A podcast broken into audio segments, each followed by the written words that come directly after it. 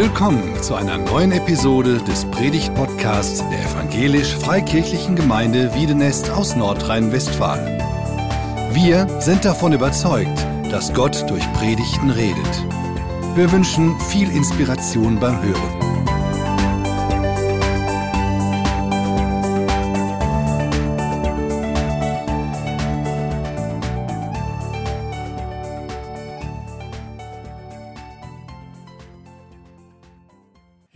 Auf der Suche nach dem Nächsten.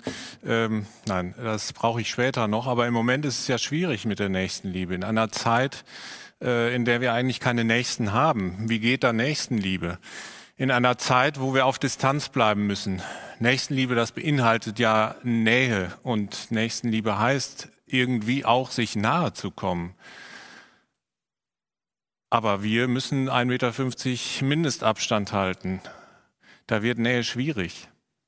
Aber gerade in dieser Zeit ist Nächstenliebe umso wichtiger, denn die Nöte und die Bedürftigkeit ist ja noch viel größer. Und gerade für uns Christen, für die ja Nächstenliebe äh, die DNA bedeuten, so steht es zumindest in vielen Schulbüchern und äh, so heißt es auch in einer Sonderausgabe des Stern, äh, zu den Weltreligionen über die Lehre des Christentums. Oberstes Gebot ist die Liebe zu Gott. Diese Liebe zeigt sich in der Nächstenliebe. Wer sie zur Richtschnur seines Handelns macht und auf diese Weise gottgefällig lebt, wird von den Toten wieder auferstehen und in das paradiesische Himmelreich Gottes kommen. Also Nächstenliebe ganz zentral, ganz wichtig. Aber hier sehen wir auch schon eine grundsätzliche Fehlannahme. Eine Fehlannahme, die weit verbreitet ist. Durch Nächstenliebe kann ich selig werden. Und das Missverständnis äh, sehen wir auch in dem Bibeltext, in der Geschichte, die wir eben gelesen haben und gehört haben. Und mit diesem Missverständnis bekommt Nächstenliebe eine Schlagseite und verkehrt sich in ihr Gegenteil letztlich in Egoismus und Selbstbezogenheit. Meister, was muss ich tun, um das ewige Leben zu bekommen? Du sollst den Herrn, deinen Gott, von ganzem Herzen, von ganzer Seele, mit deiner ganzen Kraft und all deinen Gedanken lieben und liebe deinen Nächsten wie dich selbst. Ja, das ist ja. Also diese Aufforderungen müssen dem Gesetzesgelehrten unmöglich vorkommen und uns ja auch, zumindest wenn wir sie missverstehen als seligmachende Gesetze. Die Folge davon wäre aber, wenn wir sie so verstehen, wenn uns das nicht gelingt, dann ist der Weg zu Gott versperrt. So denkt auch der Gesetzesgelehrte. Und er versucht, diesem furchtbaren Urteil zu entkommen. Er versucht, sich selbst zu rechtfertigen. Seine Gegenfrage, mit der er das versucht, bezieht sich interessanterweise auf den zweiten Teil. Liebe deinen Nächsten wie dich selbst. Denn da, das scheint er zu spüren, äh, da wird's praktisch. Da gucken mir die anderen auf die Finger. Und deswegen versucht er, Jesus auf ein Gespräch einzulassen, in dem er das, was da gesagt wird, liebe deine Nächsten wie dich selbst, zerredet werden kann. Ihm die Kraft, die Stichhaltigkeit genommen werden kann. Der Mann wollte sich rechtfertigen, deshalb fragte er Jesus, und wer ist mein Nächster? Ja, wer ist denn jetzt hier mein Nächster? Also ich, sehe, ich stelle mir diesen, diesen Gesetzesgelehrten tatsächlich so vor, der steht jetzt da und also ich sehe den Baum vor lauter, vor, vor, den Wald vor lauter Bäumen nicht mehr. Wer von den vielen ist es denn? Also, ja, ganz schwierig. Da müsste ja eine Prioritätenliste erstellt werden. Und bis ich die fertig habe, ja, das kann lange dauern. Zusammen mit der Eingangsfrage zu diesem Gespräch ergibt sich ein klares Bild. Vers 25, was muss ich tun, um das ewige Leben zu bekommen? Die Ich-Zentriertheit der Frage springt uns nun in die Augen. Was muss ich tun, um ewiges Leben zu bekommen? Und wir fühlen uns vielleicht auch unter diesem Rechtfertigungsdruck, hören diese, dieses Gebot, liebe deine Nächsten wie dich selbst, vielleicht schon lange als, als druckmachende Anklage. Aber gerade die Sicht auf mich und auf das, was ich tun kann, verbaut den Weg zur Liebe zu Gott und zu den Menschen. Um diese Sichtweise aufzubrechen, diesen Druck zu nehmen, möchte ich im Laufe der Predigt zwei Perspektivwechsel vornehmen, die diese Begebenheit uns anbietet. Dabei geht es mir mehr um eine Haltung und Einstellung, die mit Nächstenliebe verbunden ist. Die inhaltliche Bestimmung von Nächstenliebe werde ich nur andeuten. Das wäre nochmal eine weitere Predigt. Jesus antwortete, ein Mann befand sich auf der Straße von Jerusalem nach Jericho, als er von Räubern überfallen wurde. Sie raubten ihm seine Kleider und sein Geld, verprügelten ihn und ließen ihn halbtot am Straßenrand liegen. Ein Mann. Diese Formulierung ist interessant. Jesus spricht hier nicht von mehreren potenziellen Nächsten, denen man helfen könnte und nun vor der Frage steht, ja, wer ist es denn nun? Ja, ich kann gar nicht genau sehen. Äh, nein, ein Mann. Es bleibt völlig unbestimmt, wer dieser Mann ist.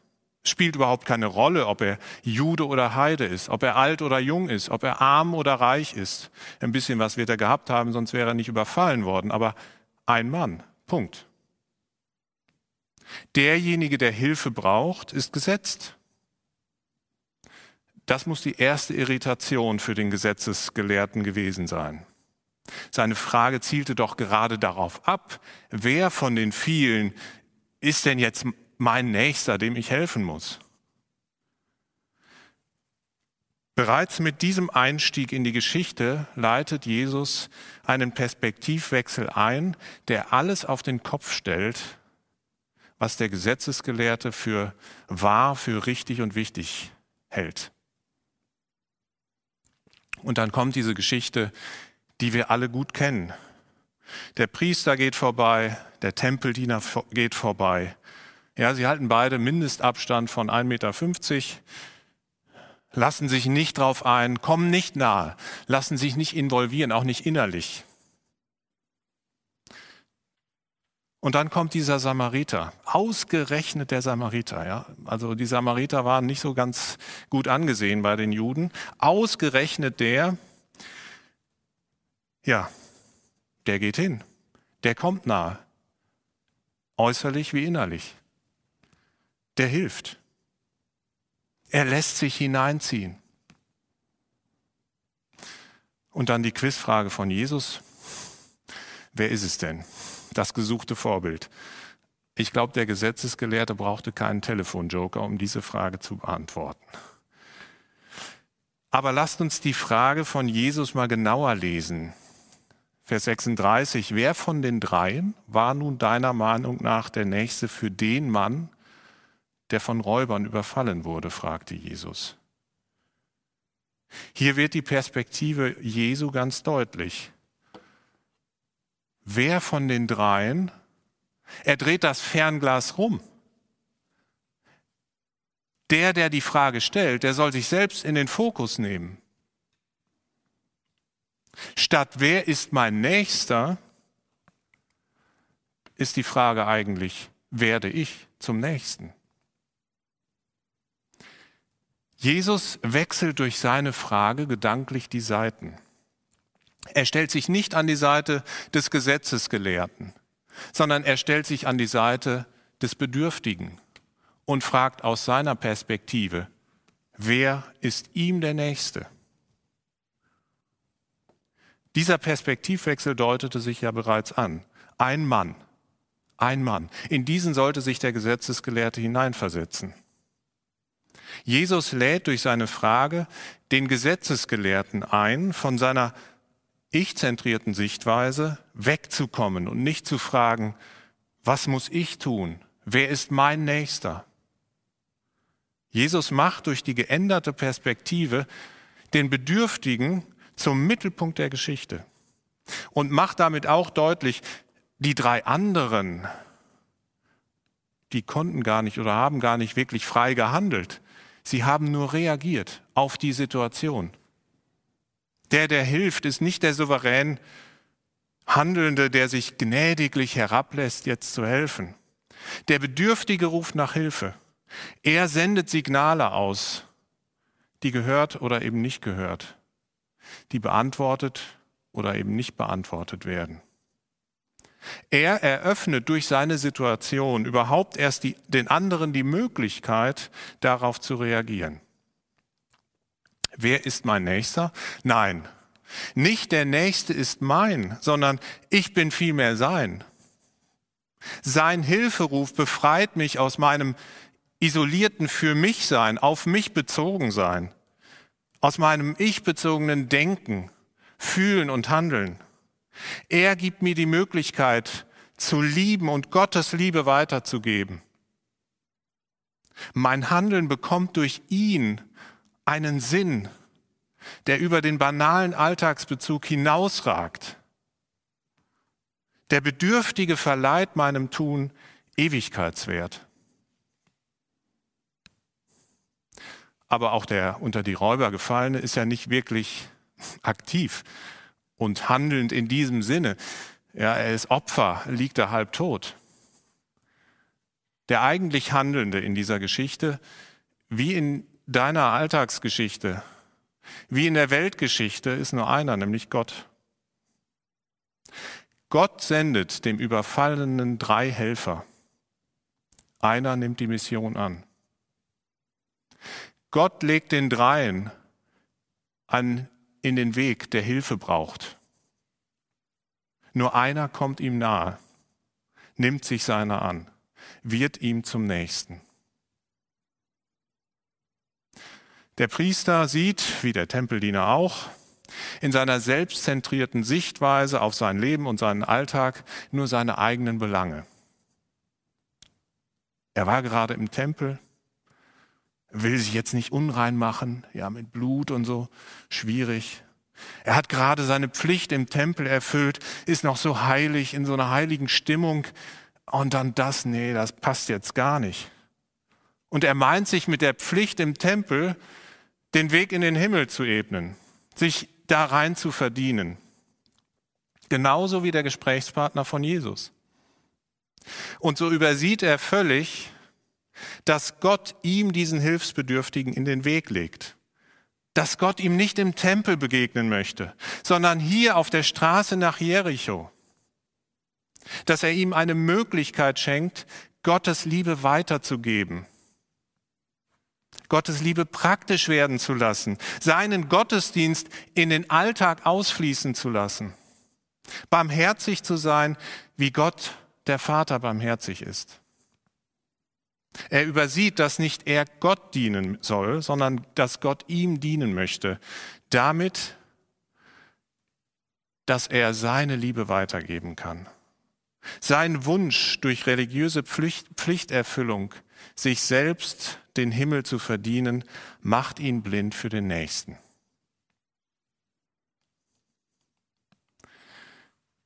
Der Samariter hingegen beachtet den Mann. Er achtet ihn. Er achtet auf ihn. Er wertschätzt ihn. Und er sieht den Mann an. Er sieht seine Bedürftigkeit. Er schenkt ihm Ansehen in einem ganz grundsätzlichen Sinne. Und schließlich er nimmt sich seiner an, seiner Not und tut, was getan werden muss. Er tut eine Barmherzigkeit, wie wir in Vers 37 gelesen haben. Nächstenliebe bedeutet also Achtung, Ansehen und Annahme. Der Samariter lässt zu, dass seine Interessen und Bedürfnisse beiseite geschoben werden durch die Bedürftigkeit des anderen. Er hilft selbstlos, er lässt sich selbst los. Seine Nächsten zu lieben wie sich selbst heißt also, im Moment die Bedürfnisse meines Nächsten zu meinen zu machen. So als wären es meine eigenen. Ich soll meinen Nächsten lieben wie mich selbst. Wer ist mein Nächster? Mit der Umkehrung der Fragerichtung, wer ist ihm der Nächste, hebt Jesus unsere Wahlmöglichkeit auf. Jeder ist mein Nächster. Wohlgemerkt, nicht alle, sondern jeder, ein Mann. Diesem soll geholfen werden. Ich muss nicht die ganze Welt retten. Es geht nur um diesen einen, aber den wähle nicht ich aus, sondern Gott wählt mich aus und stellt mich ihm zur Seite. Dieser Perspektivwechsel fordert uns heraus in vielen Bereichen. Auf einige möchte ich kurz eingehen. Wenn du dich gerade fragst, welche Gemeinde bringt mir am meisten? Wo ist der coolste Lobpreis? Dann solltest du vielleicht doch eher mal fragen, in welcher Gemeinde werde ich besonders gebraucht? Statt dich darüber aufzuregen, was die Gemeinde oder die Gemeindeleitung alles nicht auf die Kette kriegt, was wirklich mal Not täte, ja, da muss man doch mal was tun. Solltest du vielleicht eher mal fragen, welcher Not kann ich mich annehmen? Und damit Gottes Liebe praktisch werden lassen in der Gemeinde. Statt dich zu fragen, wie müsste mein zukünftiger Ehepartner aussehen oder wie sollte mein Ehepartner sich verändern, damit er mir wirklich ein guter Ehepartner ist, solltest du dich vielleicht auch mal fragen, wie sollte ich mich verändern, damit ich ein guter Ehepartner bin? Statt ausschließlich zu fragen, welche Menschen tun mir gut, mit denen mich, ich mich umgeben kann, solltest du vielleicht auch mal fragen, welchen Menschen könnte ich gut tun? Wer braucht mich? Oder noch besser sollten wir vielleicht ganz mit den Fragen aufhören und Gott bitten, dass er uns sensibel macht, dafür den Hilfeschrei unseres Nächsten zu hören und uns bereit macht, ihm zum Nächsten zu werden und Gottes Liebe weiterzugeben. Zu dieser Sensibilität gehört aber auch die eigene Überforderung wahrzunehmen, wenn ich immer nur anderen helfe und meine Bedürfnisse überhaupt nicht mehr vorkommen. Denn es heißt ja, liebe deinen Nächsten wie dich selbst.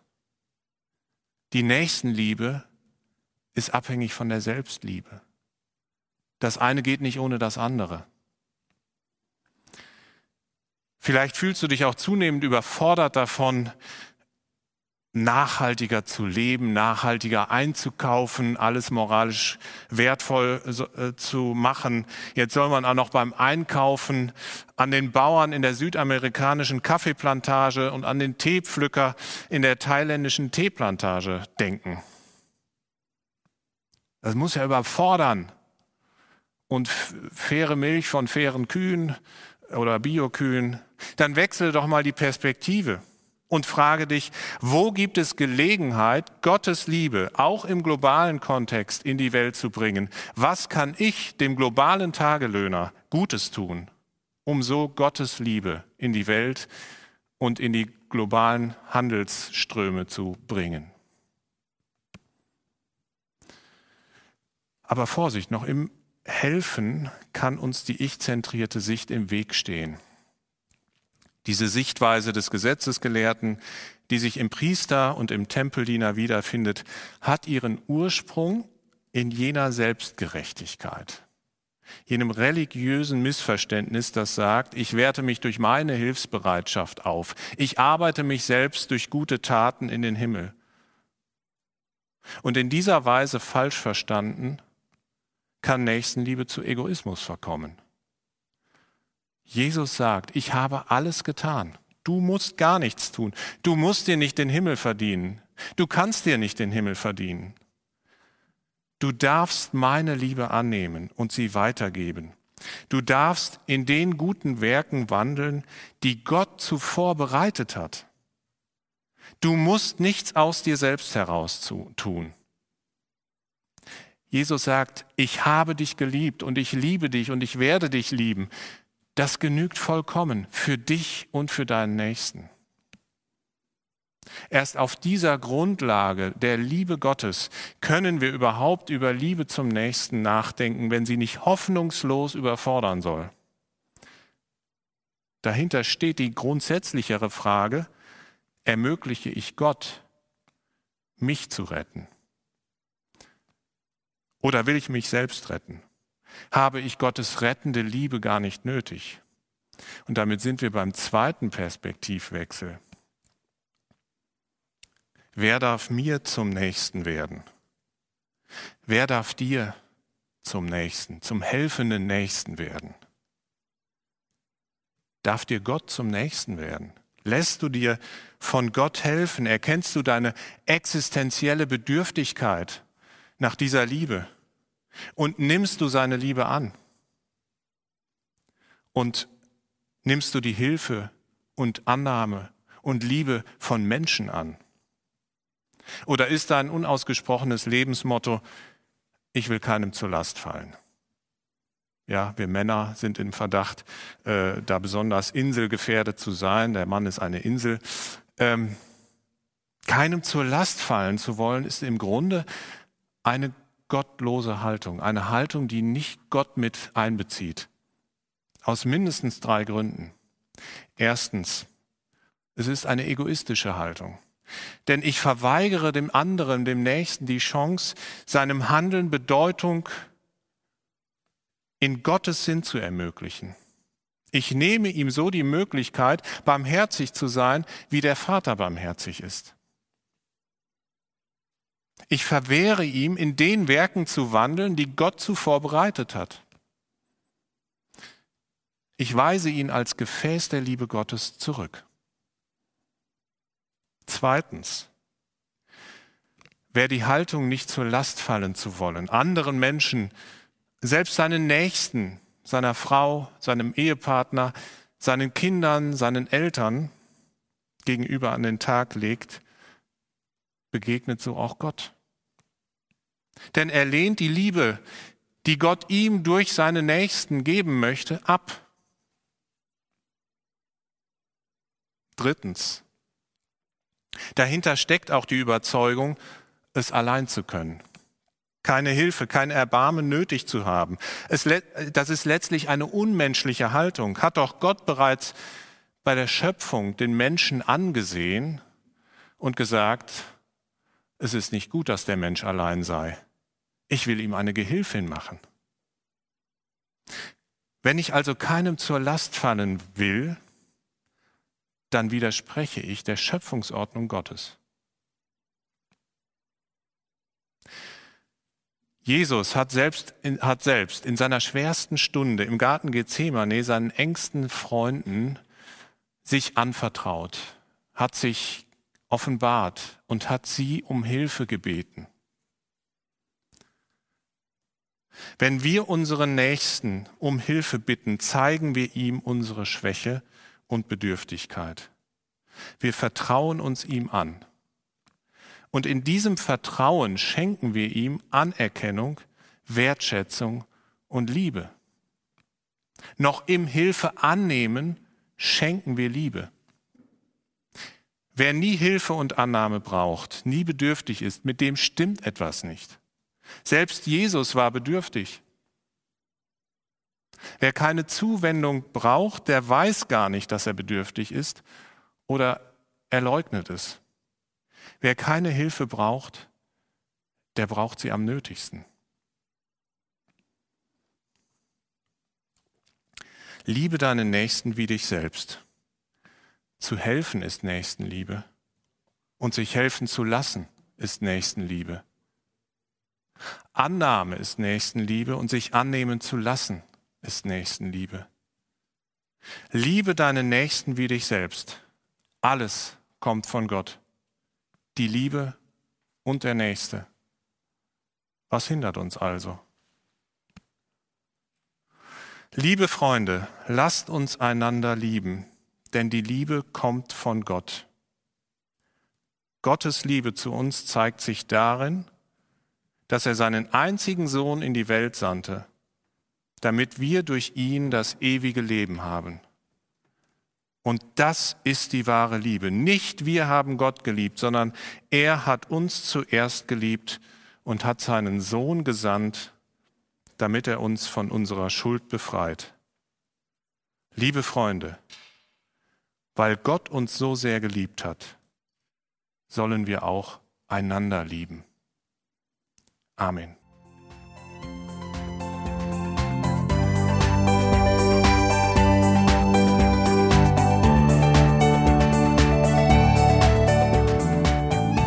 Sie hörten einen Predigt-Podcast der EFG Wiedenest. Weitere Predigten, Informationen zu Jesus Christus und zu unserer Gemeinde gibt es unter www.efg-wiedenest.de.